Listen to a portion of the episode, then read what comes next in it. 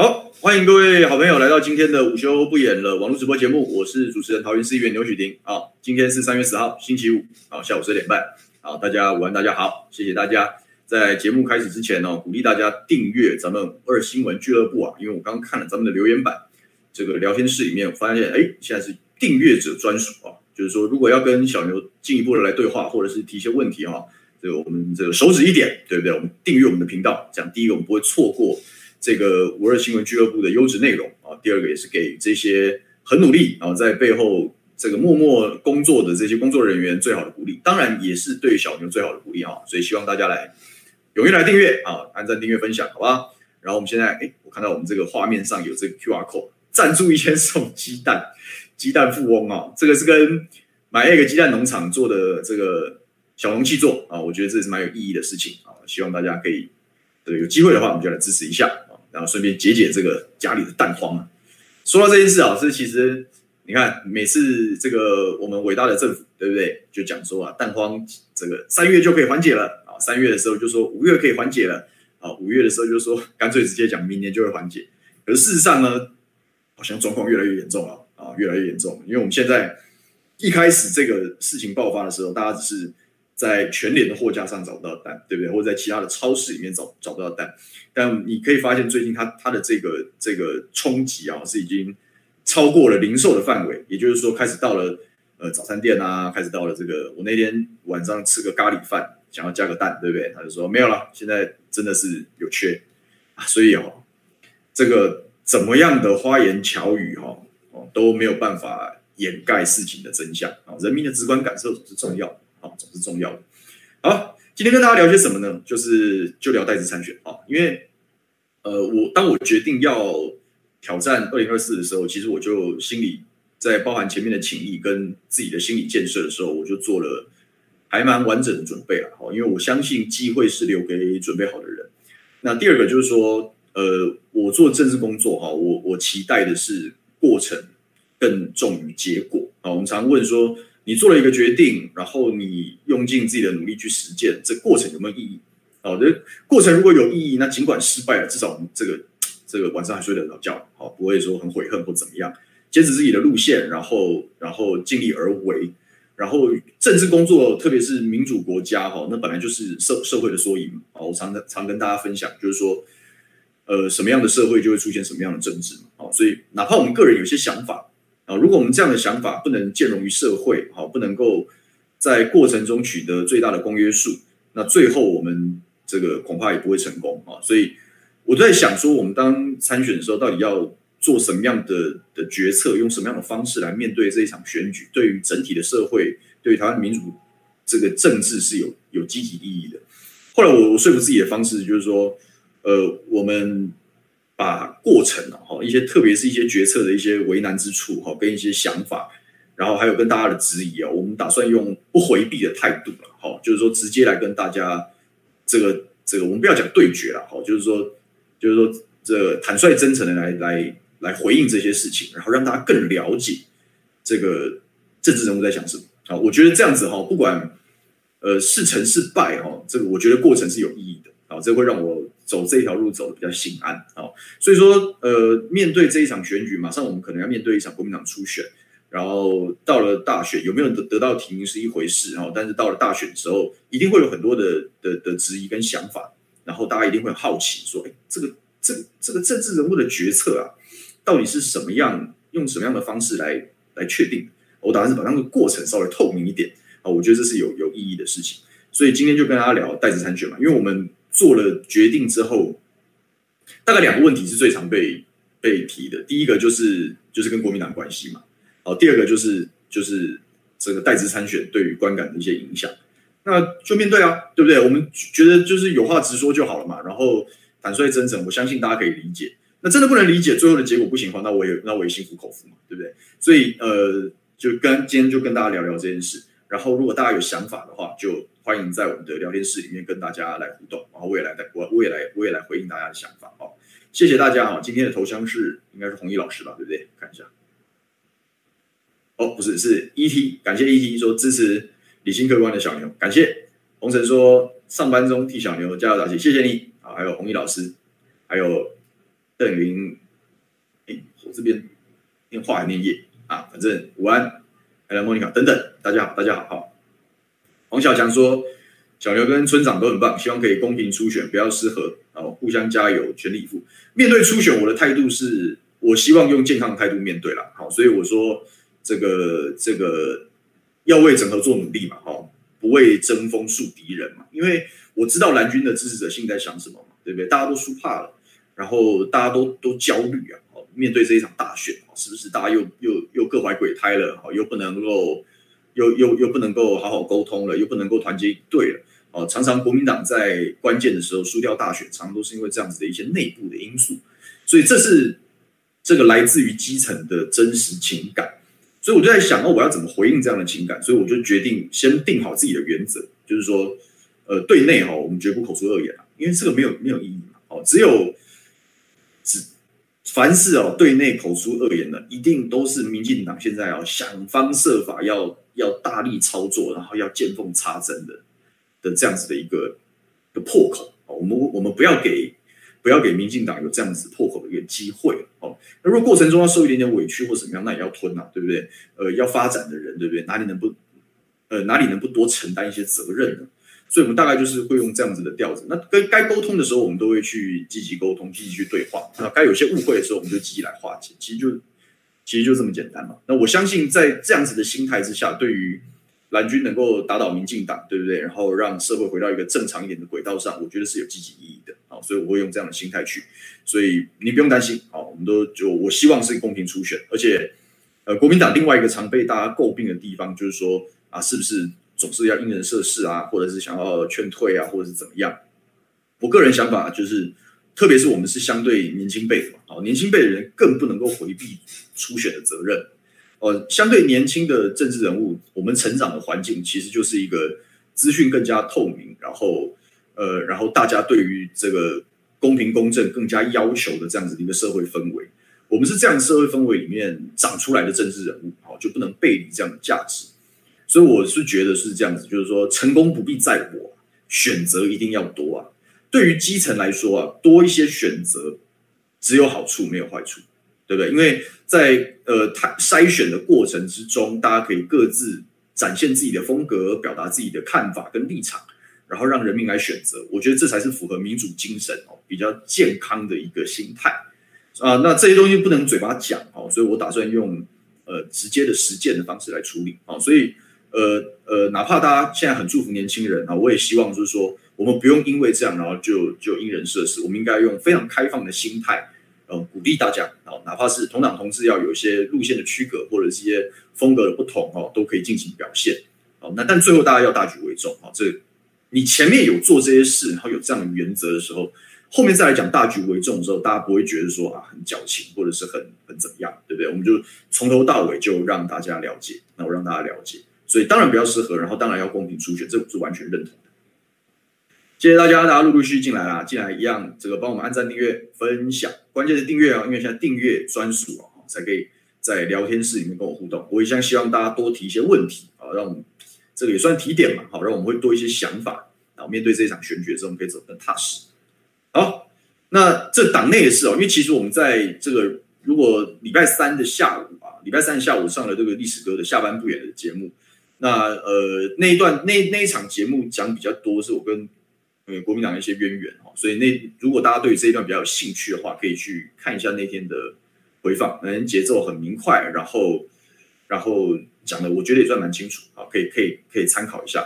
那我今天主要来讲就是要回应一下，因为我们从宣布参选以来，当然这可能是民进党打我也没招了哦，所以就只好用这个来硬扣。那当然，在这个礼拜三下午的时候，他们的中中执会通过了所谓的民进党版的大局条款啊，就是不建议议员代职参选立委哦，然后被大家本来大家觉得说，哎，又是民进党的一波成功的操作啊，是不是要这个这个针对国民党的这些这个一八年的这个世代的这一批政治人物啊，要做强力的攻击？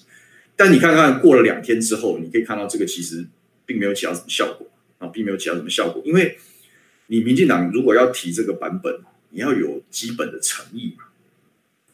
你这种假仁假义啊，这个嘴巴上说不建议，可是实际操作上哦，大开后门的这样子的一种操作，你以为人民看不到啊？你以为大家不会仔细看内容？哦，他就是吃定。你看，我讲民进党之所以可恶啊，他之所以可恶，就是因为他小看了台湾的选民。我觉得不管你你的意识形态是什么，你的你的政治主张是什么，我觉得在民主政治的这样子的框架下，哈，大家的基本原则是你要尊重选民的判断跟智慧。如果意图用那种怪招操作，我觉得到最后只会被反噬。我为什么讲他是假仁假义呢？因为他就嘴巴上这样说，但实际上开了非常多的后门，对不对？包含他说，呃，我们不建议啊、议员代职参选立委啊、但是这个条款不具强制性。这最大条的基本上就让这整个条款形同虚设。如果一个条款是一个政党对于价值的坚持，他怎么可以开后门呢？如果是价值的坚持，那就是。就要在价值的高度上不容妥协啊，所以它应该是一个具强制令的禁止条款，甚至应该名列在他的提名办法或者是他的党章里面啊，就是不能这样，你们想都不要想。可是你看他们中执会内部讨论，虽然这是赖清德的意志哦，但是他有办法贯彻吗？好像不是吧？啊，他们在中执会当天开会的时候，各个派系就有非常多的声音，然后到了最后就是一个不伦不类的啊，那么我们就当成一个参考吧。啊，我们就当成一个不强制的条款。那请问，这不是打假球？什么才是打假球？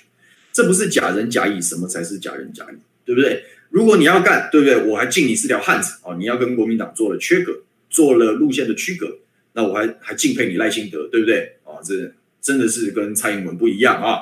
一个是这个为了派系，为了自己的权利，什么都可以妥协的这样的一个领导风格；另外一个是在价值上有坚持，但显然不是啊。当你要竞逐总统，你也要考虑你自己民进党里面立委的布局的时候，哎呀，我就开始开后门啦，我也开始跟派系妥协啦。那你还在高喊仁义道德，你不是恶烂，你是什么？对不对？你就是你，你就是假仁假义。所以我看着我就觉得很好笑。那当然，这很多很多我们蓝营的好朋友都都有都有都有相关的论述。这个是最大的一个后门嘛，就是第一个，它的条款是不强制的；第二个是什么呢？是它的条款有非常多的例外。例外条款是什么呢？比如说，哎呀，我们还是要考虑政治的现实啊啊！如果我们在这个这个不是民进党现任立委的区域，那就没有关系啊，有没有拔擢人才啊？你看，我若以小牛的选区来讲啊，那那我们也不适用哦，对不对？你民进党这个条款显然是打不到我，对不对？因为我们这个选区现在是民进党的郑运鹏委员嘛，啊，所以非现任那就不用，那代职就没有关系，所以就没有关系了吗？口口声声讲说啊，这个是社会观感的问题，这个是选民承诺的问题。如果他是社会观感，如果他是选民承诺，那跟你现任的立委是哪一个政党？请问有什么关系？没有任何关系啊。所以你就是胡搞瞎搞。我想假仁假义，这又是一个另外一个最好的证明。那民进党现在在各地的立委是压倒性的多数，对不对？那各你想想看，从政治实务上。这民进党现在应该有五十五十几席到六十几席的区域立委，对不对？啊，应该五十多席了，我没有记错的话。啊，这些区域立委大部分都要拼连任呢，所以这个条款呢，对民进党摆平内乱是有帮助的，对不对？因为民进党执政的地方就不能议员就不能代职参选，他要摆平的是他在南台湾可能造成的内乱，哪里是社会观感的问题啊？哪里是路线区隔的问题啊？是你民进党党内政治的需要。那我这样讲，面对政治，我们我们我我是政治人物啊，然后政治人物要处理很复杂的事情啊，人与人之间的沟通协调，政党的利益，个人的路线风格，怎么做整合？整合其实就是排位置嘛，让哪一个哪一个人在哪一个位置能够在总总体战略上发挥最大的功能。所以你明明就是在搞政治，你明明就是在处理你的内部争议。那你就承认就好啊！我们内部上有提名的一些压力跟一些问题，所以我们针对这些区域，我们做这样的，那也就算了。如果你你你你你耐心的主席对不对？能够很坦然的跟大家讲哦，我们就是因为我们现任有有要有现任保障条款，对不对？我们要维持政局的稳定，这是怎么样？所以现任议员你给我守在议会，他如果是一个很明确从让大家贯彻的意志，针对你党内的争议，所以我做出了这样的决定，我觉得你好看。对不对？你赖主席有魄力，有逻辑，而且够坦白，我敬你是条汉子。可是你不是啊，你说我们是因为社会观感啊，我们是因为这这个，然后其实你要搞的是这个事，你是你是个伪君子，你是个假仁假义的伪君子，因为你心里想的明明不是社会观感，你心里想的是你你要摆平你党内的正义。这不只对于这个，这不只是个假仁假义的问题，你也是压制了民进党党内啊，民进党党内人才交替、世代交替或者世代传承的可能性。那不是混蛋是什么？很恶心呐、啊！我看上去好想吐啊！为什么？虚伪，很虚伪，对不对？然后另外一个巧门，第三个是什么巧门呢？艰困选区例外。所以这些都，你你你你要有原则，然后你的原则背后是一大堆后门，那它就不是原则，它只是宣传啊。因为这样子，我可以蒙骗一些选民，我可以让民进党的这些侧翼啊找到一个破口，继续攻击攻击蓝军，攻击在野大联盟等等。你不只是在在玩玩弄权术，玩弄心机啊，你还操作价值。我觉得政治上操作价值是不对的。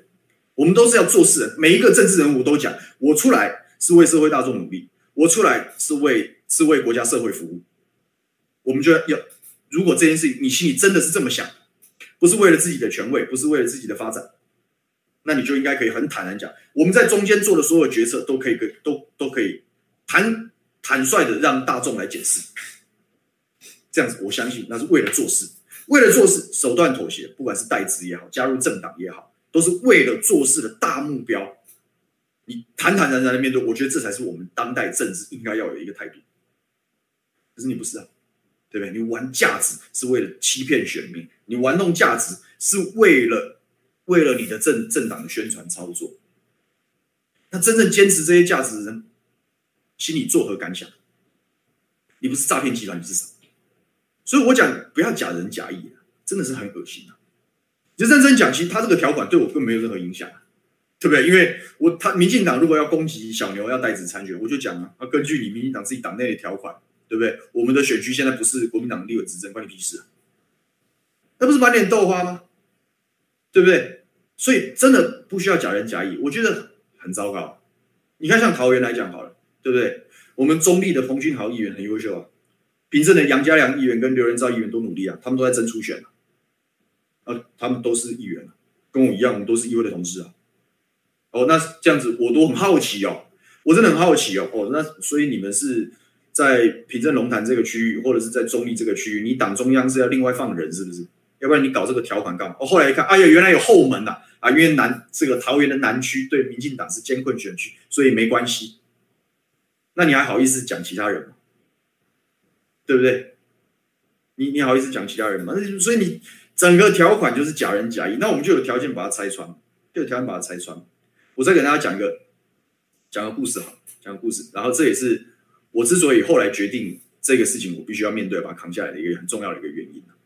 讲个故事，这个这个民进党之前在桃园区啊，在桃园区啊，有一个议员叫做范刚祥，哦，他是他也是我我我是敬重他的啊，我是敬重他。我们今天讲的是非常严肃啊，他是环工技师，也是律师啊，是非常。这个是有具有专业这个背景的这个人才，那加入民进党，他可能有他的一些想法哦。但是他在议会，他在二零一四年的时候当选桃园区啊，就我们隔壁桃园区的这个民进党籍的市议员，他在议会问政，哪怕是郑文灿做市长，哎，他该问该监督，他也监督。所以，他其实在我心中是一个蛮嗯，是一个很正直而且有原则的政治人物。他当年就是因有有基于他个人对于价值的坚持，他有意挑战。挑战这个二零二零的选举，所以他到了一八年的时候，他其实表现的很好，然后大家其实都希望他继续在议会为大家服务。可是他说：“哦，我为了要挑战二零二零的立委，哦，他选择他不连任哦，他真真的是做了用行动去做了表率，哦，他不连任，哦，所以他去挑战二零二零的立委。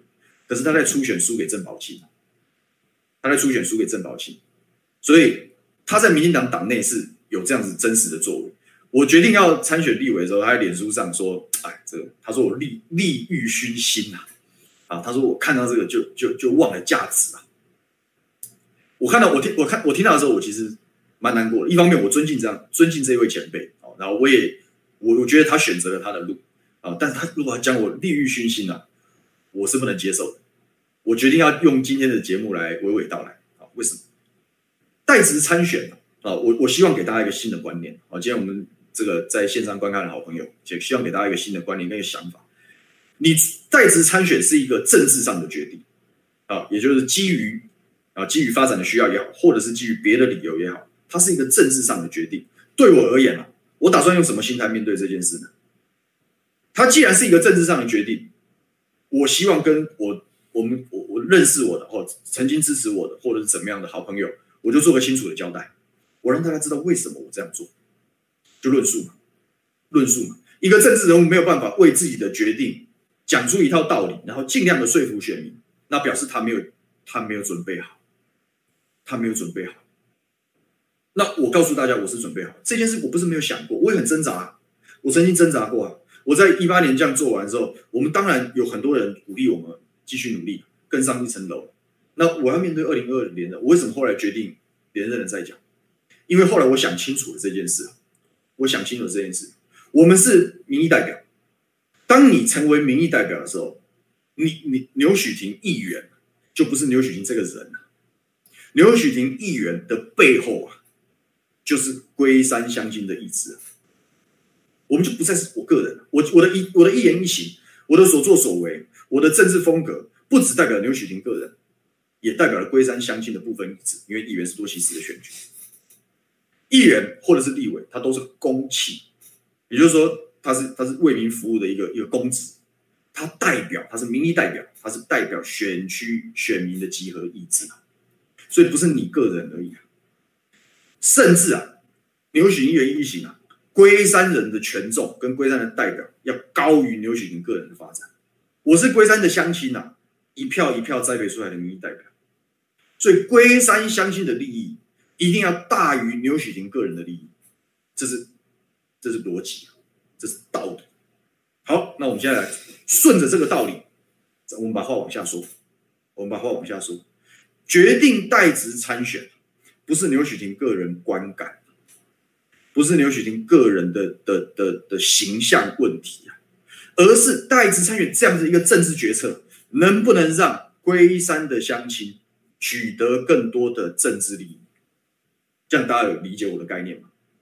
不能从个人，我们帮看所有的区域啊，所谓的代职参选，它背后的正当性应该是有没有有助这个选区得到更多的政治意利益啊，好，得到更多的政治发展的红利。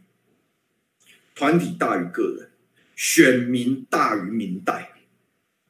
从这个逻辑来看，我必须要讲，范议员当初范刚祥议员他没有代职参选，那是一个错误的决定。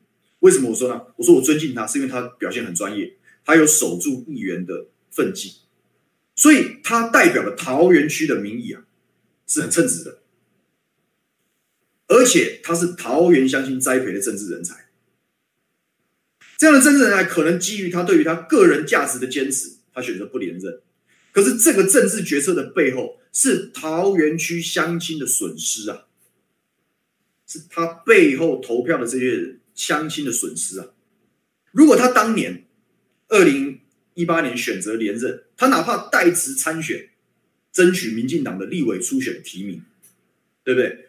他没有成功，他继续做议员，桃园区乡亲的利益不致受损。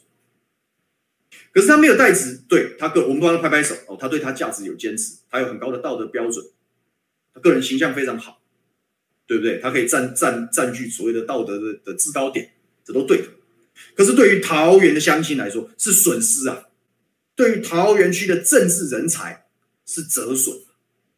从这个角度看，从这个角度看事情，代不代职是不是有另外一种思考方式？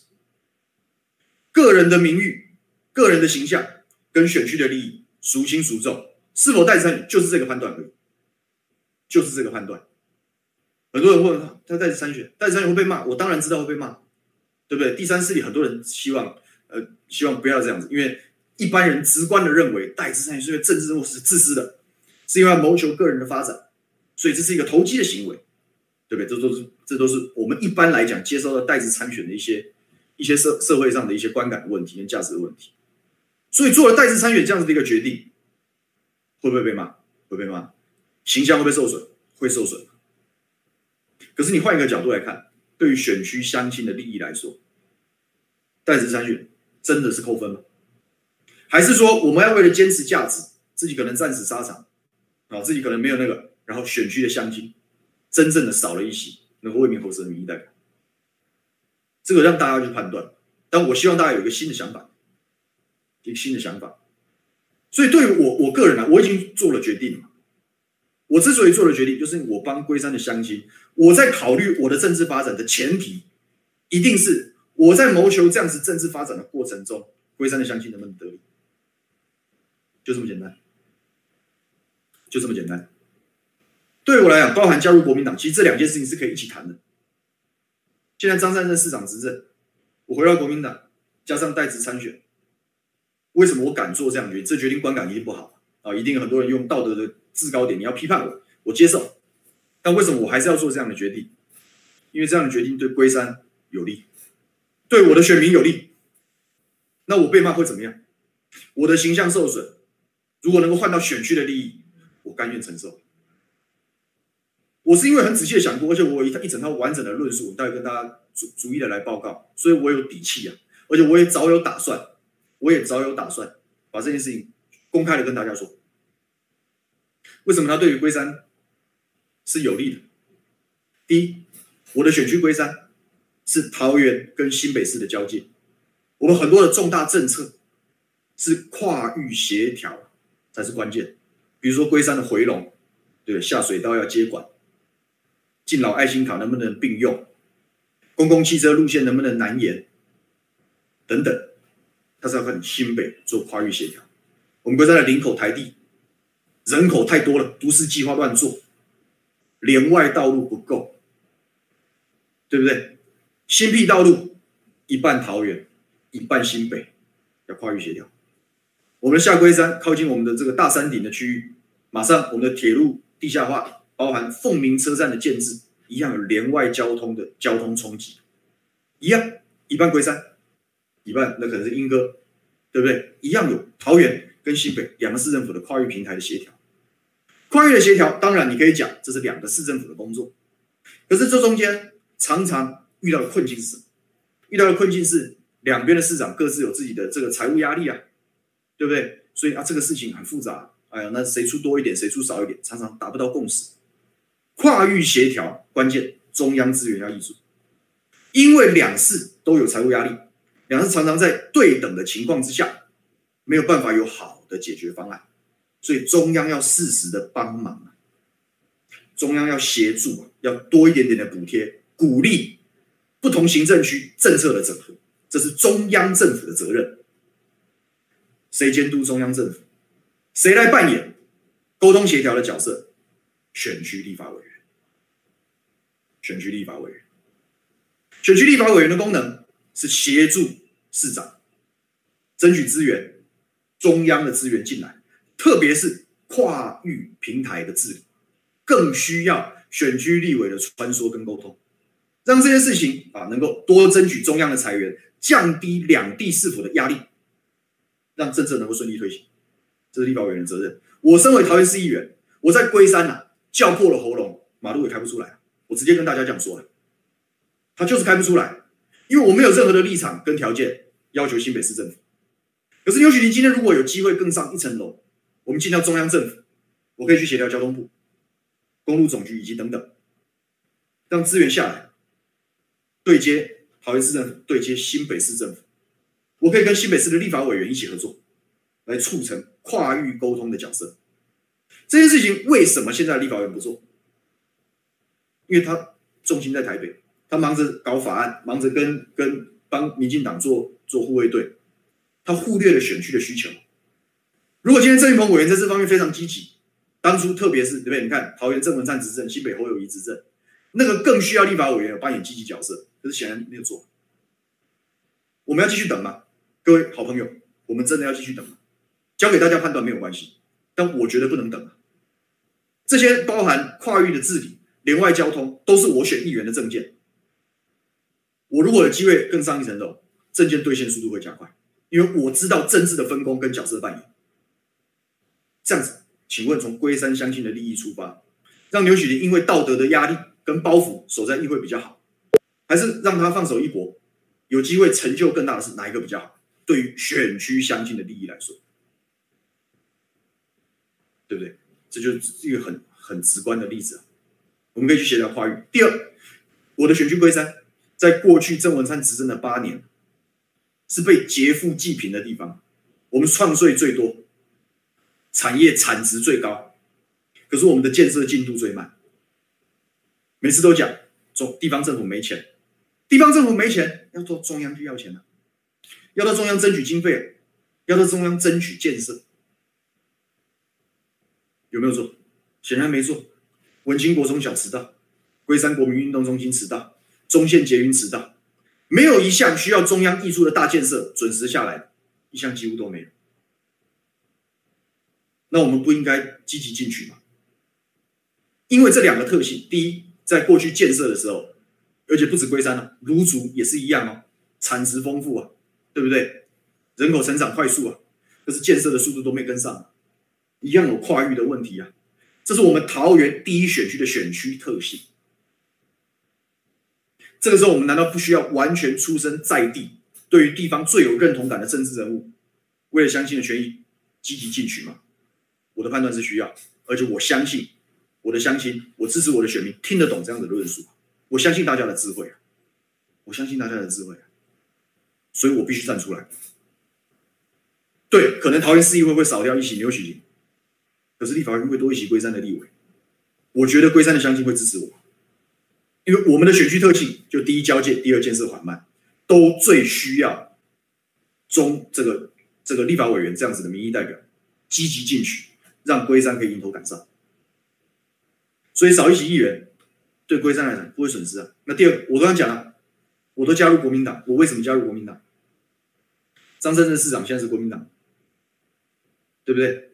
我跟市府的默契其实非常好，而且改变已经有了。你看过去这个郑文灿执政这几年，对不对？集结要一个加班车，要不到；要到票价降价，要到开始谈一二八零，每次嘴巴上好好好，真正贯彻有多少？有在追小牛咨询的都知道，这些题目我问了整整四年，八个会期，每个会期都问，他每个会期都说好，都做不到。现在不一样，角色不一样。我们的专案报告连第一会期都还没开始，只是点了一下机场捷运的新任的董事长跟总经理，尖峰时间开一班加班车，好不好？好，四月就上路，你看是不是不一样？我们以前在追大冈高中的进度，等等，在追这个这个这个国中的操场，在追自强国小的特色操场，以前都好好好没做，现在局长直接交办。每两个礼拜跟我回报，跟我回报最新的进度。执政党议员执政党议员的好处跟角色。我本来给自己的目标就是两届议员，因为没有什么政见两届做不到的。我做了政治的取舍跟判断，加入国民党或者是代职参选，他确实在对形象上啊，本来是纯洁无瑕，不仅这样说，那现在开始会遭受一些批评。可是这些东西都是对我地方的乡亲，跟我刘许婷。跟龟山乡亲的承诺跟政见有绝对帮助的决定，所以因为这样，我被人家批评，我被人家挑战，有什么关系？因为选区的利益比我的利益更大。我们现在来政见兑现的速度会更快。那我现在跟市府的关系非常密切，随时联络，好，随时联络。不是因为，其实我跟大家都爆个料好了，啊，都爆个料好，不是因为我是议员。张善政市长当初来桃园的时候，当然提名的过程是不是有点小摩擦，有些小争议？可是张市长是非常有政治智慧的人，他一定有打探消息啊。不管在在在可能在台北的政治圈里面，在国民党的圈子里面，或者是各地的意见领袖，他一定都去探寻过。哎呀，他要来桃园，对不对？这个参选市长，哪些人很重要？他们都讲刘许婷重要，为什么？第一个，他问政很扎实；第二个，他对政策很有想法。所以早在他差不多刚刚才提名没有多久，是杜子君部长，他亲自来我的服务处找我，他对我是有十足的尊重，然后我对他也是百分之百的坦诚。我说我们龟山现在面临的困境是一二三四五六七八，我们该怎么做？怎么推？我们怎么跑位？在那一场会面里面，我们交代的清清楚楚。我也跟他讲，当初我的角色那时候是无党籍的候选人，我说我我们灵活的走一下位，我们会用无党籍的方式帮你国民党大局有利啊。所以，我们一直都非常有默契啊。杜部长这么这么这么怎么样是有自有号，对不对？也有很多成绩的人，他都愿意这样子来，我怎么可能不跟他掏心挖肺的讲我们对于龟山的愿景跟想法？就是因为我们很早就开始就开始谈了。所以，我们现在一上任，跟他一对话，随时两个礼拜都会有最新进度。因为我们的对话早在选举就开始，我们就已经准备，希望说张市长来之后，整个龟山不一样，已经开始了。那基于这样子的大局，我回国民党那又怎么样？如果可以加速这样的大局，对龟山有利，我当仁不让。你要骂我就骂吧，这就是我的心机啊！我就跟大家，我就跟大家表明了心机啊，对不对？这是我们的淑芬挑战了。他说：“我的评论对张市长很酸，酸提名，酸国民党。我的提，我的我对张市长评价一直都没变。他是很棒的人才，但他不是一个很好的选将。这难道不是事实吗？那这时候他们来，我也都当面跟他讲了。我从来不是为了什么事情就算，呃，我有评论，我有我有评论的的的义务啊。但是难道不是事实吗？可是好，他为什么可以打赢选战？对不对？”是因为他在政治、在选举的攻防，大家最后团结一心呢、议长是不是有帮忙陆军？强哥有没有帮忙空军？所以成就了这件事啊，补了他在选战技术上很多的辛苦跟不足啊。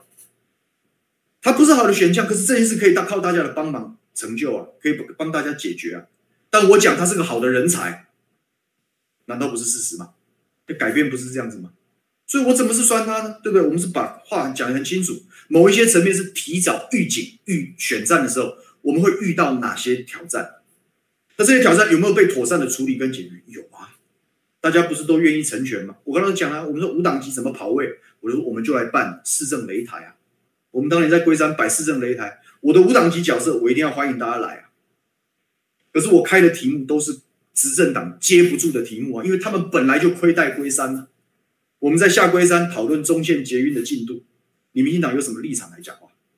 我不怕你来啊，我一点都不怕你来，因为你光是解释为什么这几年都没有办法处理，讲不完了，对不对？我们在龟山的大平底，我们开大纲高中的进度，那就是郑文灿跟郑运鹏跳票的最好的铁证啊，就是这样子啊，这是我们可以跟跟他有默契的的方式，对不对？然后来来处理这个事，我们怎么会没有大局观呢？对，我们今天就借这个机会，把很多的很多的小故事都讲一讲，大家就清楚了。那为什么呢？心心念念是龟山的利益是什么？是龟山的乡亲是什么？很多人讲啊，选战的时候他他打得太客气了，或怎么样？但关键他为为什么张市长可以维持客客气气？是因为陆军一长顶着，空军强哥顶着嘛？那不就大团结吗？我们要看的是最后这个东西。我们有在这个过程中。扮演障碍吗？我们不但没有从中作梗，我们还我们在背后居中协调。我的我，你如果认真讲，我我在政治上的最大的就是我不太喜欢宣传自己啊，我是脸皮太薄了，我不喜欢把我真正很一直跟大家讲，我不是这我不是这样风格的人，因为我觉得政治是做的，相信一定看得清楚。所以我们今天难得有机会跟大家聊聊天，讲讲故事，对不对？所以为了成就。选区乡亲的这个最大利益，我们这个啊，这个形象上或者是怎么样受一点伤，被大家骂一骂，心甘情愿。因为是不是代职参选，不是牛煦庭个人，是龟山乡亲有没有利益？我们回到这一点来做讨论。所以，我们比任何时候都需要出生在地的民意代表，对吧？所以说，加上。你很多人讲啊，你的历练历练不够，或者是怎么样？我跟各位报告，我在这个一八年到二零二二年，我们第一第一届，也就是桃园桃园市第二届的议员的任期之内，我们四年八个会期，问政时间超过了两千分钟，全议会最啰嗦的男人就站在就在各位的荧幕上面，就是我本人。我为什么那么积极？因为我早就告诉自己，议员最多就是两届，是一个有时间压力，我拼了命的要研究议题啊，我拼了命的研究议题，我拼了命的做功课，就是因为，我们我们在我们除了做做这个政治工作，领这一份公帑之外，我没有任何其他的事业，我甚至都为了要这个完成我们的政策目标跟我们的政见。很多时候，我们丧失了很多跟大家玩闹的这样的一些机会，要要要要做事。我们从头到尾就是来做事，所以就这样做。你认真去算，你认真去算，有很多议员连任好多届，他这这个四五六七八届，对不对？搞不好问政时间没有两千分钟，真。那关键也不是两千分钟，也不是那个时间的表面，而是因为因因为。这两千分钟的问政是议题、议题、议题啊，政策、政策、政策。所以，我对于桃园市政的了解，对于建设的需求还有进度，我是清楚，我够专业，这个我有信心跟大家报告。正是因为如此，我们当然要知道，我知道这两千分钟的过程中，其实很多啊，卡关是什么？中央的跟地方的衔接没有到位。比如说，我们的中线捷运就是最好的例子啊，程序上，对不对？程序上、财务上没有共识，那总要有立法委员去积极做争取，总要立法委员去积极的想办法。所以，我如果有机会可以这个突破考验，然后最终有机会进军立法院，龟山的乡亲一定会有更好的机会跟利多啊！这就是我们的目标，是我们一直以来的风格。我在过程中跟大家坦率的报告，我自己对龟山相亲的承诺跟证件只会更快。本来。没有什么机会达到很长远的目标，可能会时间上会缩短，速度会加快一点，品质会更好一点。那如果我们都做了这样的准备跟完全的把握，那为什么不站出来？我们如果这个时候还要为了啊，你早站出来会被会被那个，或者是啊，因为这样我们要扭捏作态，或者是我们要想一个很好的理由，要试图逃避大家对于代职参选的批评，我不干这个事，我不怕你讲。因为我心里想得清楚，而且我愿意跟我的乡亲、跟我的选民、跟我们的好朋友诚实的交代。天下政治啊，唯无诈不破。我们讲政治的诈术，天下政治无诈不破，唯真不破。哪一个政治人心里没有一些盘算？大家都有啊，都有啊。但是我相信的是，越坦诚的人，越能够在这个社会上得到祝福。因为政治本来就是一门专业，政治是一门必须要随时调整。有的时候要妥协，有的时候要换轨，本来就是这样。那我我我很有信心，我可以把所有的中间的过程跟大家交代。行得正、坐得端的人，为什么不会怕大家的？为什么会怕大家的的的批评跟挑战？对不对？所以选区利选区的利益是绝对是好的。我想，我们把选区利益再往前推，推到底。我们为了选立委，对不对？我们的服务团队一定过编嘛。对不对？我们知道有一些有一些乡亲是带着粮草来劝进，我们就会把这些粮草全部用在选区经营。所以，我们未来会多服务处，多更多的助理，跑得更扎实。那请问龟山乡亲是利多还是利空？不管我们选上啊，利多吧，利多吧。因为明年初我们就要选举，所以现在我还在议员任内的这两个会期，马上三月底要开始第一会期，还有下半年的第二会期。我会比以前更拼了命的问政，我时间有限，我要赶快把该铺垫前面该做的事情框架什么，我要先出来。因为时间压力，我会比本来更积极，花更多的精力。请问龟山的乡亲亏了什么？在这一年里面，你不但没有亏，你还赚。刘许天服务范围扩大，服务更更积极。因为议会问政更积极，为什么？因为他想他想更上一层楼，他要更努力。所以对乡亲来讲，稳赚不赔啊，各位。一般我们都讲未蒙其利先受其害，对不对？可是我们我我今天敢跟跟大家讲，我的代职参选会让龟山乡亲先蒙其利而不受其害。我如果机会到到了立法委，我可以把过去没有办法处理的处理完，我一样可以跟张善政师傅保持密切的对话。不管我的身份是议员还是立委，我的身份如果是议员，对不对？啊，他可能啊，你他要有时候要考虑别的议员怎么想。就是我的身份是立委，桃园就六个立委，六个区域立委。张市长要推动很多的市政，需要中央的一些帮忙跟协助。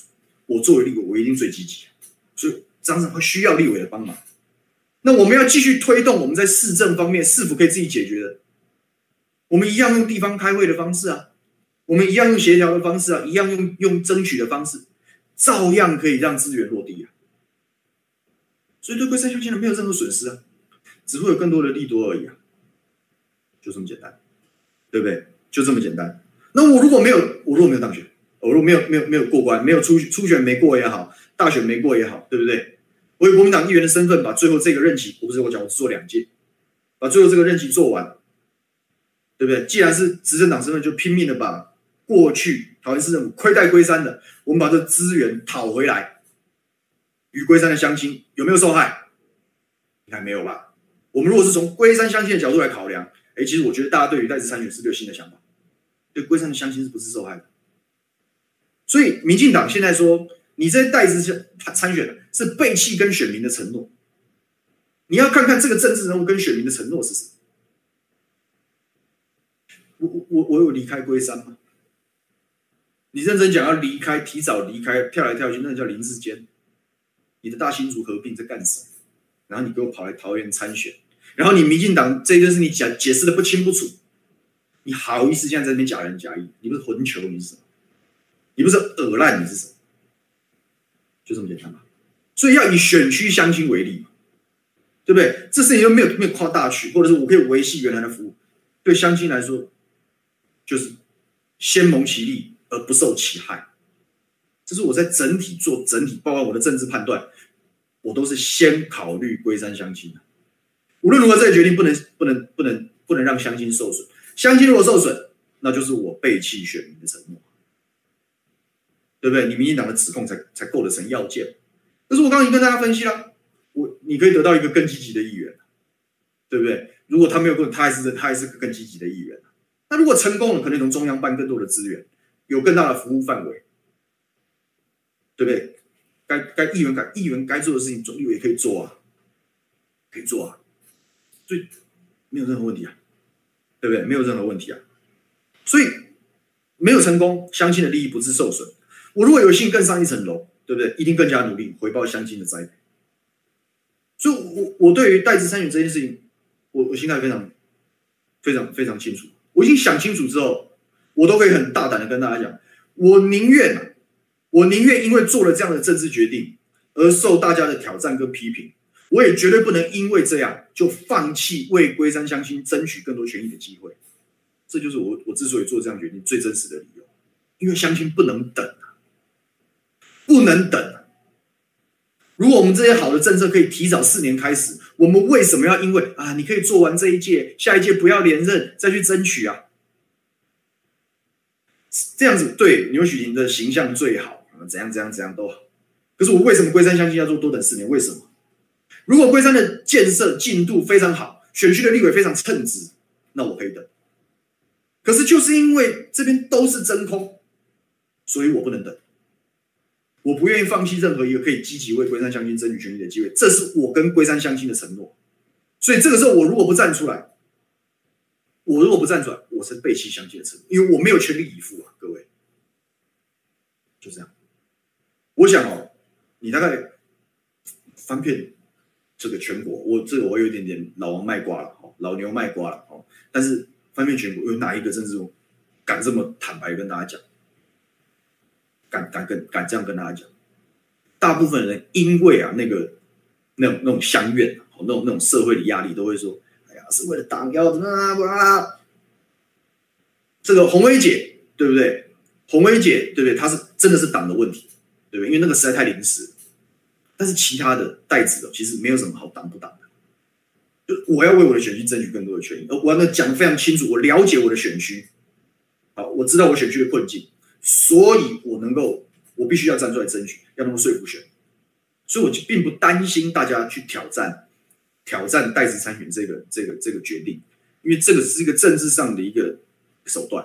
我的初衷没有改变了，我的初衷是为了我的我的我的家乡，是为了我的家乡更好的生活品质啊，从来没改变，从来没改变。所以，你民进党想打没关系，我我很怕你打，我还怕你打了自曝其短，让大家发现。这个假仁假义。好，那最后我们也来讲，如果大家都这个听完我的看法，对不对？我真的很感谢。那参选立委的决定，他到底是背信弃义的落跑议员，好，还是积极进取的扩大服务？我接受相亲的的的检验。那再来有，当然这政治没有一百分，好，一定也有很多人听了这样的论述，他还是不能认同，因为他觉得价值就他们不是民进党的假仁假义，而是社会上真的有一群人很坚持就，就是不能代职。那对于这样的选民，特别是有支持小牛的选民，我就我就一鞠躬道歉。我辜负了你们的期待，可是，在整体政治的权衡利弊上，尽管我要辜负这一群人的期待，我也要为了大多数的乡亲的权益，我必须要做这样的的承诺。我希望能得到大家谅解，但如果大家没办法谅解，我也会坦然的接受。这样子有讲的很清楚了吧，各位好朋友？有关于代职的所有事情，讲清楚嘛，哪有什么好怕的呢？有想法、有准备好的人，根本不怕大家挑战。我可以讲，我接受。如果大家这不祝福或什么，虚心的接受，但是我要讲清楚，我才能让支持小牛的人很有信心。这就是我接下来要面对，可能是初选，可能是大选，我的一贯的风格，就是把话讲清楚。我们的想法是什么？为什么对大家有利？尽量的说服，这就是我们的这个政治风格有变吗？其实没有嘛。不管我是无党籍或者是国民党籍，我的初衷没有变，我一样用坦率透明的方式面对所有的好朋友。我一样满怀当初的热忱跟理想来从事政治工作，这些事情都没有改变，所以我相信，我相信我可以说服大部分，我我相信我可以得到这个大部分好朋友的一些祝福，这是我的信心，就是因为我做了准备。好，今天想法大家讲，我来看一下大家的留言。今天就顾着讲自己的啊，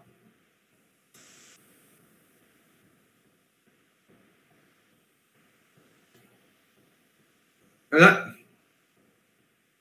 志辉，谢谢。说我不是国民党，我唯一支持小牛。这个，谢谢你，真的谢谢大家。我我相信啊，很多选民哦，不，政党不是决定，不是决定这个支持的唯一唯一指标。有些人真的是看人。那我觉得把自己做好，就是可以帮。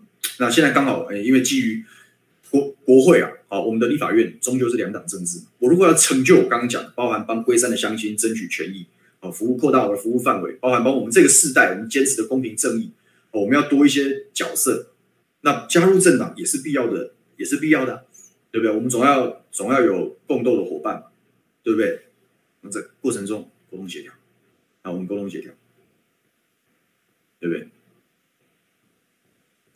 这个 c o n y 讲说，希望我在国民党不会被改变，请大家严格的检视跟监督了。这个民意代表也是要被监督的，民意代表不是说啊，你选上了，大家就放就由你玩四年或怎么样，没有。民意代表需要随时跟大家对话，所以其实我们蛮珍惜我们这个午休不演的节目的时间啊，因为我都会常在这边跟大家聊聊真心话，我们都不演，对不对？所以请大家看着，请大家看着，我如果因为这样被改变，变成一个很恶心的政客，就把我淘汰出局吧，千万别客气，因为只有这样子，政治才会在进步。对政治人物严格啊，对政治人物严格是民主的进步啊，对，是民主的进步。这个弘毅老师说：“事事岂能尽如人意，无愧于心节。”对，这就是我的想法。对，但但这个无愧无愧我心的过程，我觉得不是只有自己啊，而是在过程中我们都可以跟大家交代啊，跟大家交代。我们里面有人在讨论这个郭董，郭董要这个这个选总统，我觉得真的是难度难度是有的啊，难度是有的啊。当然是因为起手式不是特别好啊。第二个就是说。这个蓝军的基层在想什么，我很清楚，总会焦虑，总会担心。但我一直都希望是这个国民党党中央要有要要有智慧，就是说，尽管哈哈不能不能够尽如人意，但至少不能口出恶言。就我我我我我绝对支持。你看，像连胜文连副主席就很有智慧。你看他对他对于郭董，他是很很很 open，这个看得到他的好。他甚至对柯文哲曾经打败他的柯文哲，也看得到他的好。我觉得这是政治中很棒的气度。好，这连胜文妇女最近我很欣赏他的这些这些做法。好，他他表示他他其实是有很好的这个政治大局观。因为怎么样来说哈哦，大家如果能够看到彼此正面的那一面，啊，能够看到彼此好的那一面，哎，才会有真正大家共斗的，的共同基础才会看出来，总要能理解彼此的好。才有整合的机会，不一定表示这样就一定能够成功整合。可是释出善意啊，尤其是国民党是大党，大党对于各路的势势力啊，释出善意，看到他们的好，这样子的胸襟气度，如果做得到，他的信赖感跟好感度都会提升。所以，是不是一定要郭郭来选总统？我觉得那那不是我们能决定，我们只是小咖而已。可是对郭口不出恶言，看得到他的好是重要的。对于柯也是一样。人家民众党有民众党的发展，我们要尊重他，他有他的生存啊，我们要尊重。可是看得到他的好，保留一定的空间，总好过大家这个血流成河。好，这是我的想法。所以说，是不是那样呢？不知道，那个那个是大人他们要谈的事情。但是我希望口不出恶言，看得到彼此的好。当初我很很欣赏郭董，在四年前的时候，欣赏郭董，他拍的那个广告。对不对？他看到大家的好，哇，那个显示的领导者的气度跟格局，那支广告是很棒，推荐大家再看一下。啊这是工作者、政治工作者要自省的事。我们都讲人和人和，怎么去完成这件事情？看得到对方的好，这是最最基础的。哎，这个三 S E O 提醒我们说，希望小牛持续做事，不要变真格，请大家严格监督啊，请大家严格监督。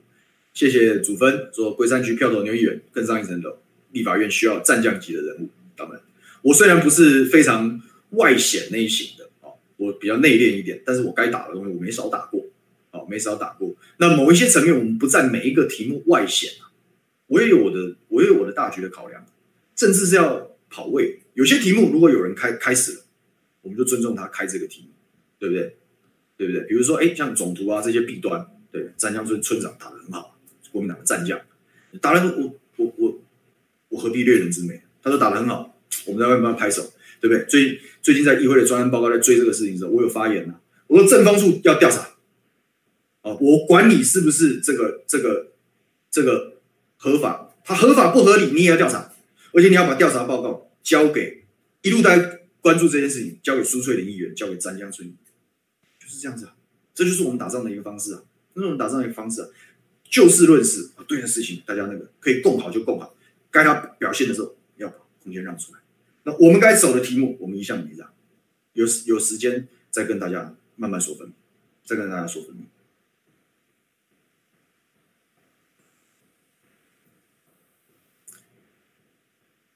马凤明说：“任何事情唯真不破。”对，你说这就是我的信念，也是我的核心价值。我们会尽量的来努力。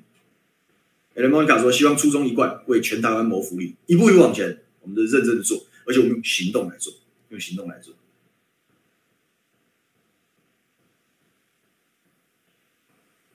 很多人还是对郭董很多不很多负面的想法，我觉得很正常，总会有一些裂痕。但是我们要想的是，未来未来要民进党没那么好打呢。你看赖清德，民进党虽然假仁假义，对不对？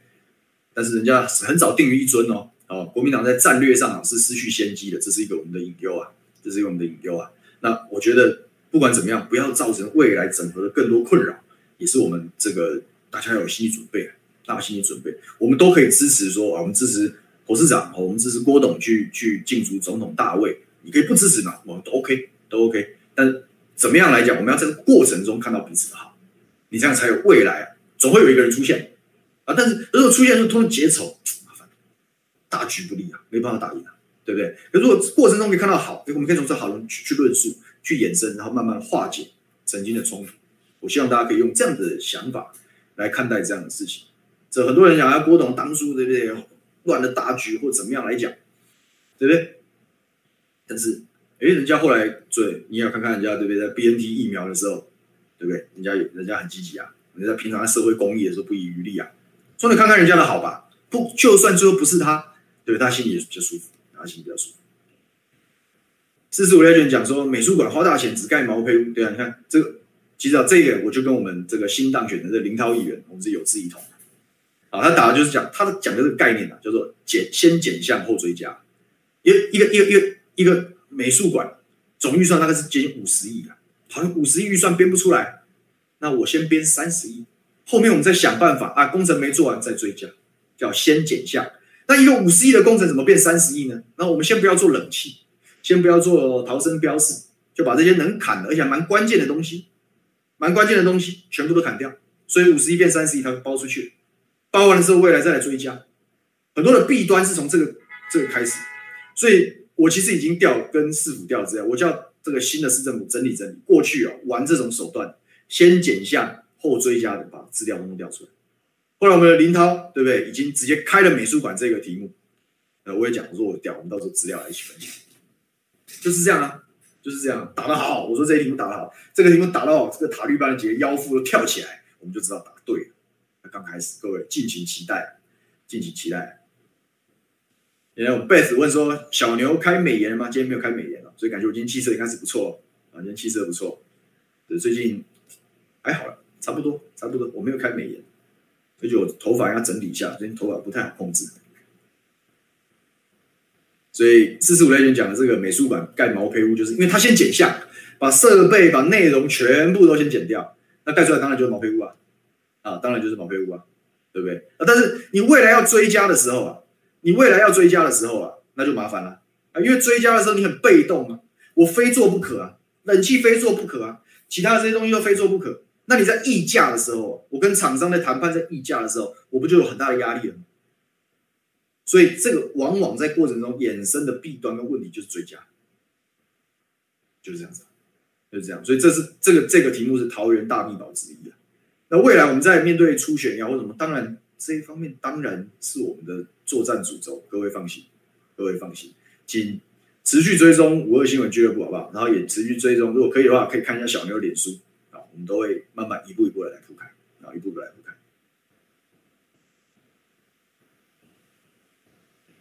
好，今天时间差不多了，我待会要继续拜访里长，你看在认真跑，除了网络作战之外，对不对？平常的东西我们要多努力啊。